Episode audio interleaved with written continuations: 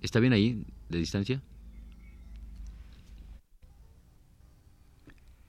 Retrato hablado, programa número 4, Alfredo Salce, para el jueves 22 de enero 1981.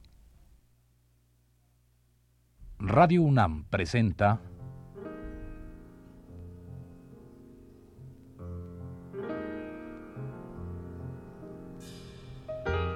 Retrato hablado.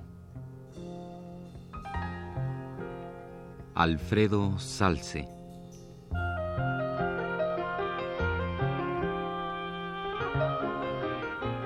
Un reportaje a cargo de Elvira García.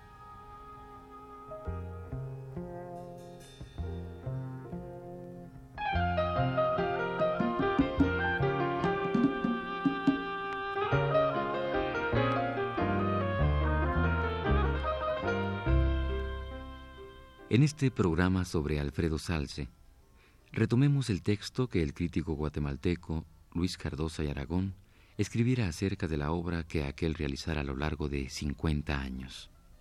Y a la vez, introduzcámonos en una crítica reciente, la más actual que se haya hecho sobre la obra de este pintor michoacano, la de Raquel Tibol.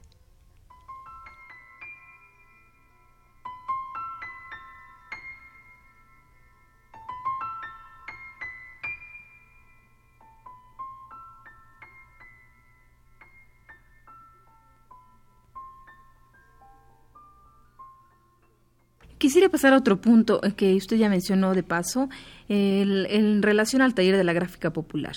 ¿Qué importancia tuvo oh, para el taller de la gráfica popular y para la LEAR la presencia de Alfredo Salce? Bueno, Alfredo Salce fue uno de los grandes introductores de la litografía contemporánea a través del taller de gráfica popular.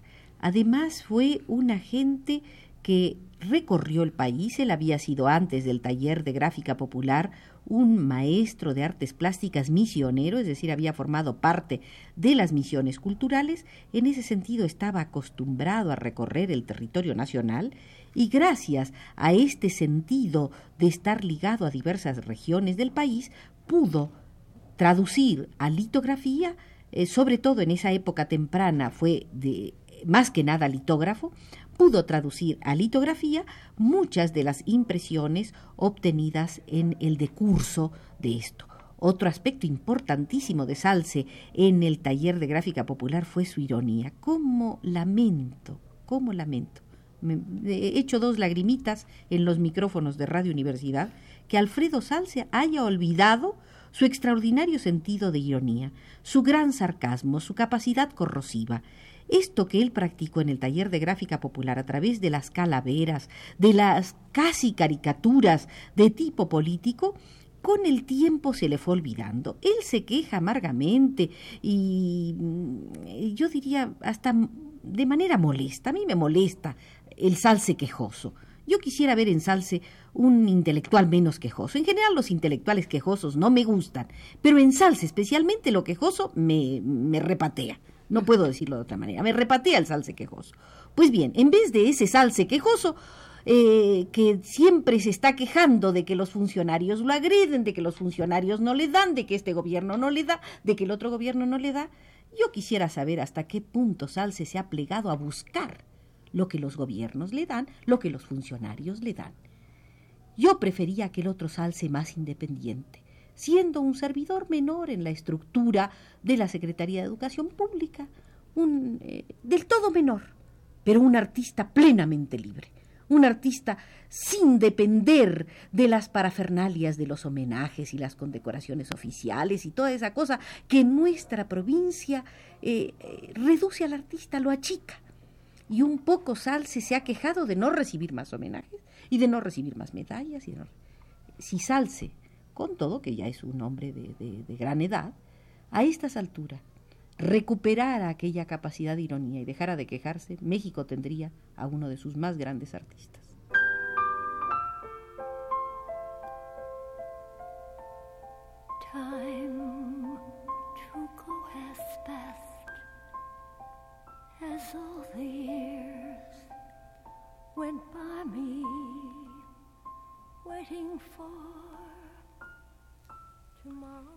Cardosa y Aragón en su texto casi poético, continúa diciendo sobre Salce.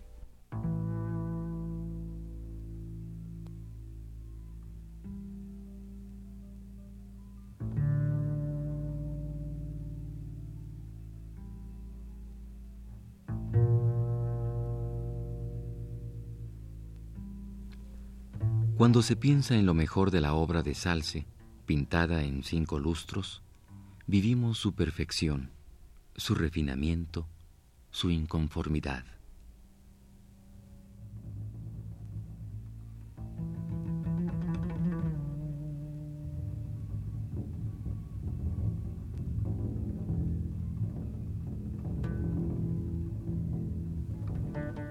Y prosigue el propio Cardosa y Aragón.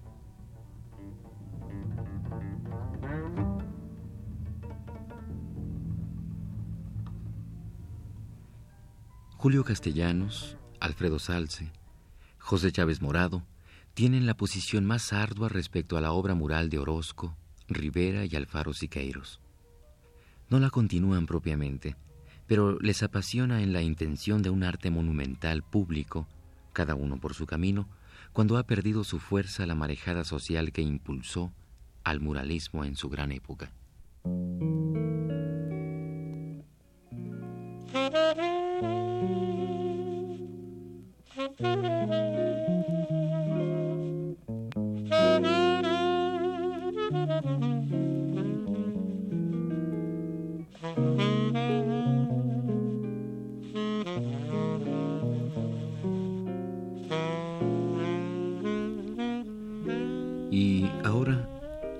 Hagamos por un momento a un lado el texto de Luis Cardosa y Aragón y vayamos nuevamente a escuchar las palabras de Alfredo Salce.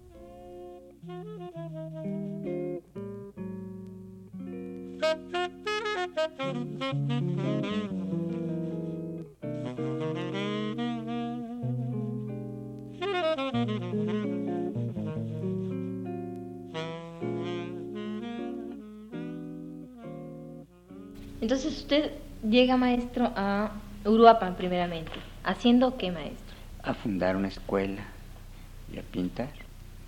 Este, pinté muchos cuadros para las escuelas, al mismo tiempo ayudado por mis alumnos.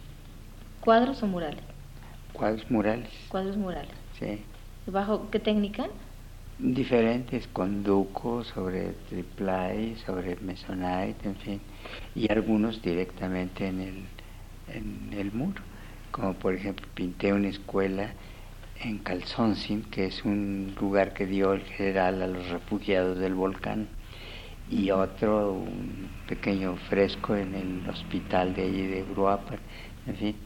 ¿Y esos murales quedan todavía, maestro? Sí, creo que sí. ¿Algunos otros han desaparecido de los que usted ha Pues hecho? sí, los de escuelas, aunque el, el otro de la escuela no, porque es fresco. Y ese sí está bien todavía, según me han dicho. No he ido hace mucho Y además, lo- los muchachos pintores que aprendieron y siguieron dibujando y siguieron pintando. Y lo mismo aquí en la, en la escuela, cuando ya me vine para acá, pues casi todos los este, puestos de profesores pues los tienen muchachos que estudiaron conmigo. Ujú. Está usted dos años en Uruapan, Sí, maestro él era el, ¿cómo, se llamaba?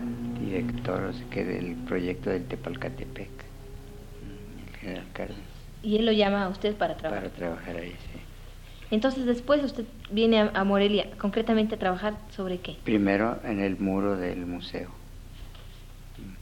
que mm, este, me invitó a pintarlo, lo, lo pagó Bellas Artes de, de México. Y luego ya me quedé en la universidad dando clases. Y desde ahí para, para y acá. ahí pintan en mi casa, sí. Pero usted tiene ya una eh, bastantes años aquí y ha formado generaciones en... Sí, que todos, ya digo, unos se han ido a México, otros aquí trabajando, todos, todas las escuelas. Mire, hay muchachos que están en el Seguro Social dando clases ahí, otros ahí en la escuela, otros acá en la Casa de la Cultura, otros en el museo, en, en todos lados ahí. ¿En qué, en muchachos formados en qué, en qué disciplina? ¿En, en el grabado? En, la, el en- grabado y la en pintura. y orfebrería todo, y todo sí. eso. También usted daba orfebrería y Sí, todo daba esto, ¿no? yo clase. Sí, por ejemplo en Aguascalientes el, el profesor de, de cerámica era este, un alumno mío, un muchacho. Eh, este, se apellida Naranjo. Humberto Naranjo. Humberto. Y Rogelio también fue su alumno. su hermano de él, sí, también fue alumno mío. ¿Cómo cuántas gentes ha formado usted desde que está aquí, maestro? Esta pregunta muy difícil. Muchos.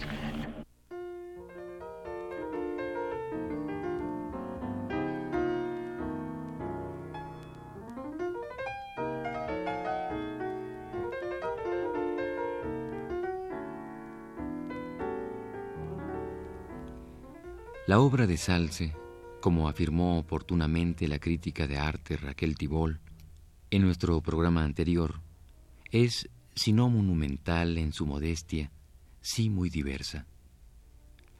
Volvamos nuevamente hasta la señora Tibol y retomemos el hilo de la conversación.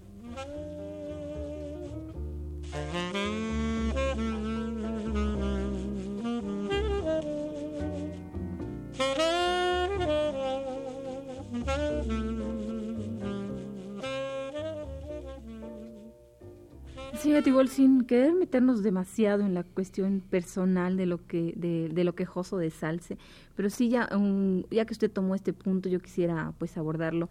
Eh, un poco, yo creo que la queja de Salce es en relación a pues tal vez a un poco el olvido que se ha hecho de él, no sé hasta qué punto él sea culpable, hasta qué punto los demás seamos culpables, no sé usted qué podría decir. Todo artista que sale de la circulación voluntariamente no tiene derecho a quejarse del olvido en que cae. Salce dice, me olvidan porque no van a tocarle la puerta de su casa. Yo quiero preguntarle a Salce, después de que se cerró su posibilidad como director de la Escuela de Bellas Artes y del Taller de Artesanías en Morelia, Michoacán, ¿cuántas veces por otros caminos buscó unirse a la juventud? ¿Cuántas veces buscó estar en la polémica? Yo recuerdo al Siqueiros, ya viejo, en 1972, cuando se hizo el Congreso Nacional de Artistas Plásticos, Siqueiros tenía 75 años de edad. Salce es bastante más joven que Siqueiros. Siqueiros fue a sentarse al auditorio en el centro médico para seguir la polémica y participar en ella como un joven más. Ahí estaban los chavos llegados de las escuelas, estaban los artistas jóvenes, polémicos, iconoclastas, Siqueiro se aguantó el chaparrón, se aguantó todo tipo de discusiones y llegó hasta el final de ese congreso junto con todos. Yo pregunto, ¿Salce estuvo ahí? Ni estuvo ahí, ni estuvo en todas las otras discusiones y toda la problemática que se ha dado en el país. Es un hombre que se encerró, no tiene derecho a quejarse de que se le haya olvidado. Yo espero que la exposición en el Museo de Arte Moderno no solo le sirva al público para conocer lo que en su encierro de magnífica obra ha hecho Alfredo Salce, sino quitarlo de ese sentido lloricón y encerrado y ausente y plegarse a lo que es la realidad del país.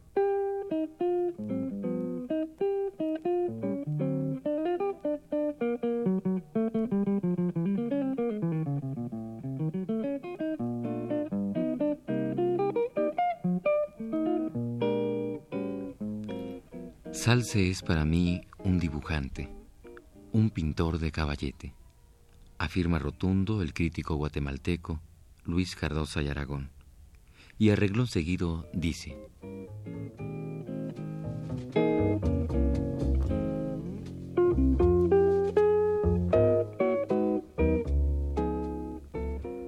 Como artista gráfico distínguese a sí mismo. No sigue, como Leopoldo Méndez, los pasos de José Guadalupe Posada. Méndez es el heredero de Posada. Se perfecciona de tal dirección y construye una obra propia. Con Salce hay un cambio en ese grafismo popular que con la obra de Méndez. Es la aportación más personal y sobresaliente recibida por el taller de gráfica popular en los años de apogeo. Ninguno dibujó mejor que Salce, con tanta sensibilidad y gracia apunta Cardosa y Aragón.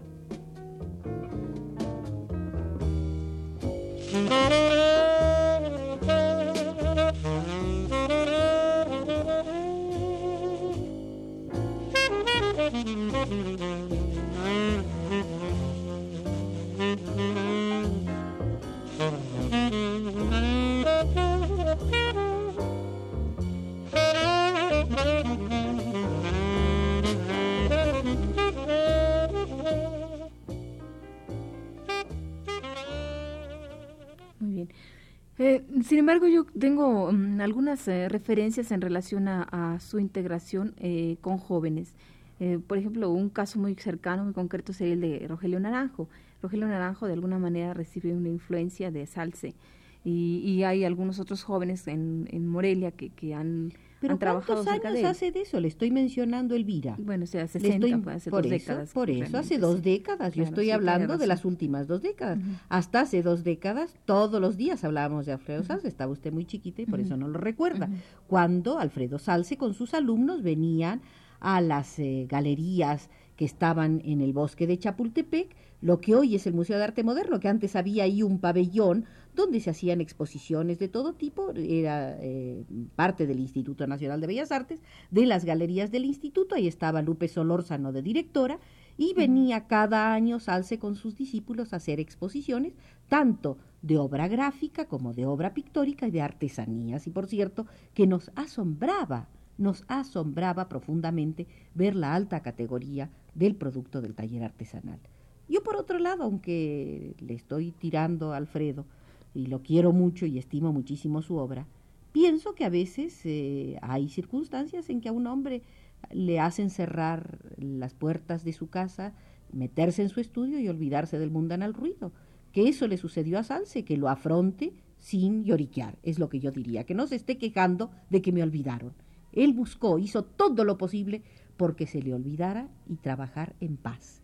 Lo que vamos a conocer es el producto de su temporada, yo no sé si en el cielo, en el infierno o en la etapa intermedia. Pero la cuestión es que vamos a conocer el producto de una concentración de encierro. Y si él así lo quiso, que no venga a llorar, que muestre lo que hizo encerrado.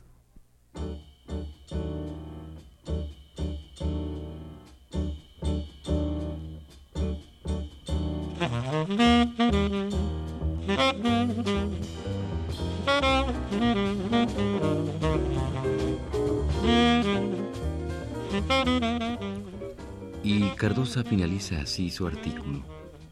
Cuando Salce es para mí un pintor, no es, desde luego, porque copie formas. No copia, recrea, sino porque ha creado un estilo para concretar su visión. Y más que abolir, ahonda con rigor en que está todo él, con difícil originalidad, cuya sencillez no es sistema, sino conquista sobre su complejidad.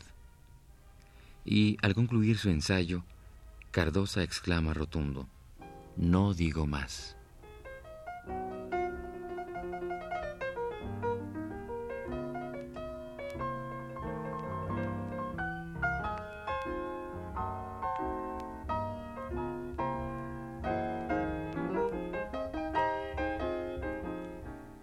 Pues bien, Concluyamos este programa escuchando dos voces. Primero la de Raquel Tibol y en segundo término la de nuestro invitado a este programa, Alfredo Salce.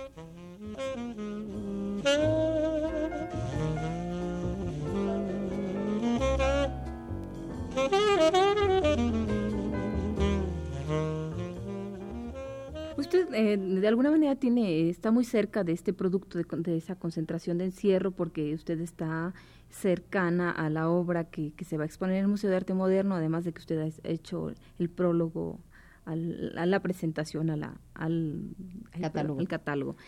Eh, yo quisiera, pues sí, que se nos, adelantara un poco el juicio a esa, a esa, respecto de esa obra que, que fue creada en ese encierro que Salce tuvo. Bueno, eh, no sé para qué fecha salga esta grabación, eh, la estamos haciendo semanas antes del corte de caja final en la selección. En esta selección hemos intervenido tanto eh, Gamboa como yo y la ayudante de Gamboa, eh, una señora joven, novata un poco, pero muy decidida, muy voluntariosa, que se llama Verónica Solórzano, la hija del famoso torero. Solórzano, que es una chica dedicada a estas cuestiones. Es decir, tres manos en un plato dice que hacen un garabato. Yo me incliné y fraternalmente y muy amistosamente estuve discutiendo con Gamboa que yo eh, daría pero el gran acento a todo lo que en la obra de Salce, tanto en la gráfica como en la pintura, en el dibujo, en el tapiz y en la cerámica y en la escultura en metal, en fundidos, tiene esta mixtura de escuela mexicana y escuela de París, porque es una voz de Salce que lo situará dentro de una plena originalidad, de un gran atractivo, de una gran frescura. Al margen de todo lo que he dicho, creo que en Alfredo Salce hay un artista de enorme sensibilidad, así como he visto muchas veces el mural que él pintó en el Palacio de Gobierno en Morelia. Pero después de pasarme dos días encerrada con él en su casa haciendo la revisión y el listado de la obra, volví a ver el mural del Palacio de Gobierno en ese mismo momento hubiera querido tener un bote de pintura y borrarlo.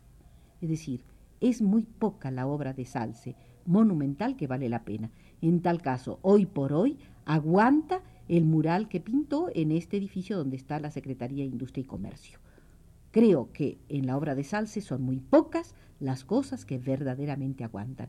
Él es un hombre de caballete, es un hombre de intimidad, de escenas íntimas. Los mejores cuadros son aquellos temas picasianos de una madre con un niño sacados de la realidad y convertidos en forma plástica. Es decir, no una pintura realista, sino una pintura formalista, llena de ternura, llena de un nuevo enfoque a ver las cosas humanas de, de todos los días. La cotidianidad, que el carnicero, que, que el momento de las pesas, que las vendedoras de frutas, que el vendedor de periódico, escenas cotidianas, no es la gran bronca social.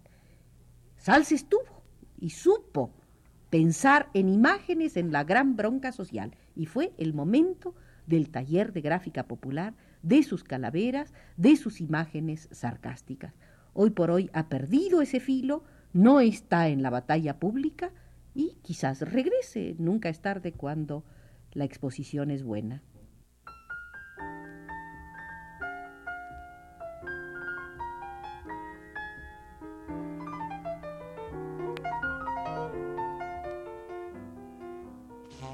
Sí, maestro, usted mencionaba hace un momento los, así muy de pasada, los errores de, de la LEAR.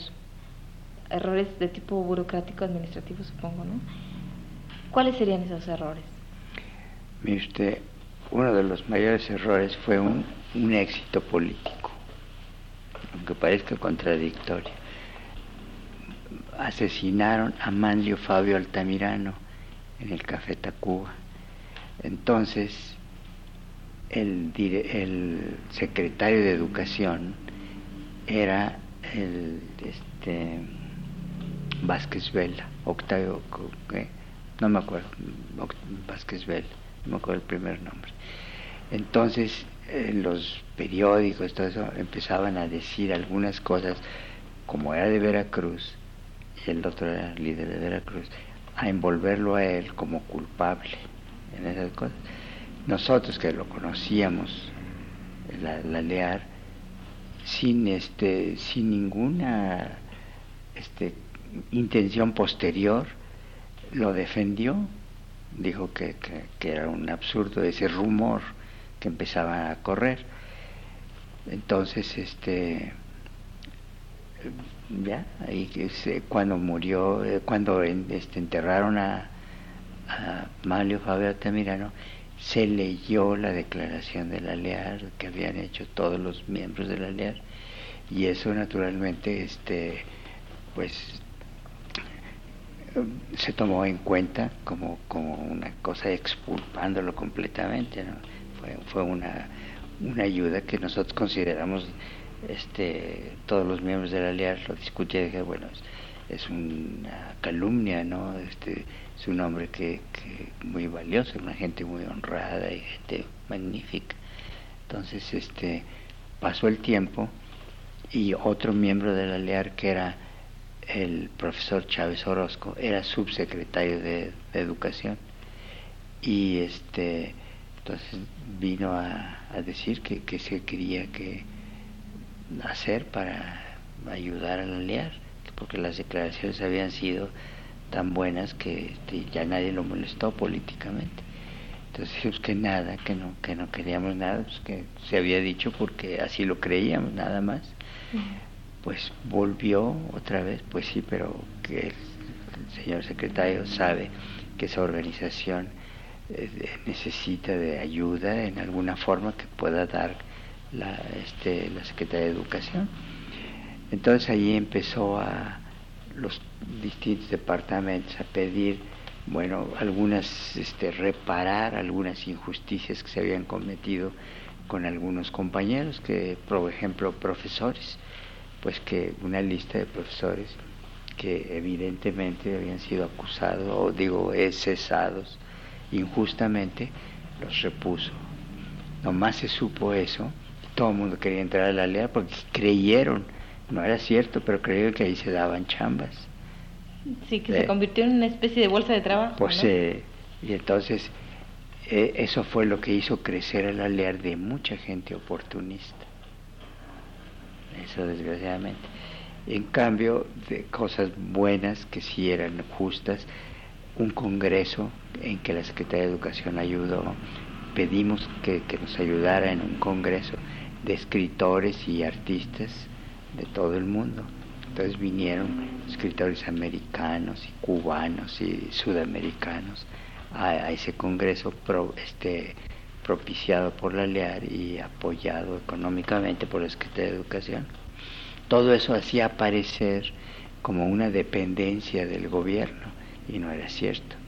Fue casual, completamente casual, pero se llenó de gente francamente indeseable.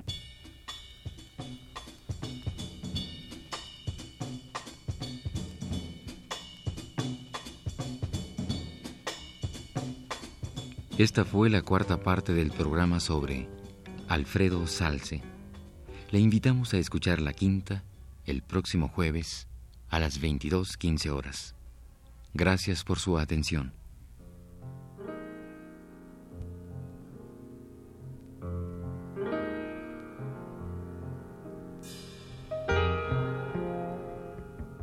Radio UNAM presentó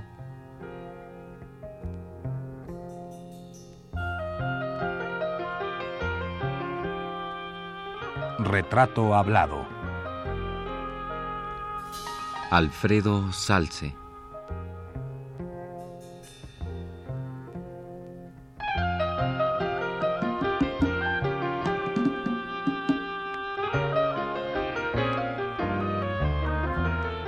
Un reportaje a cargo de Elvira García.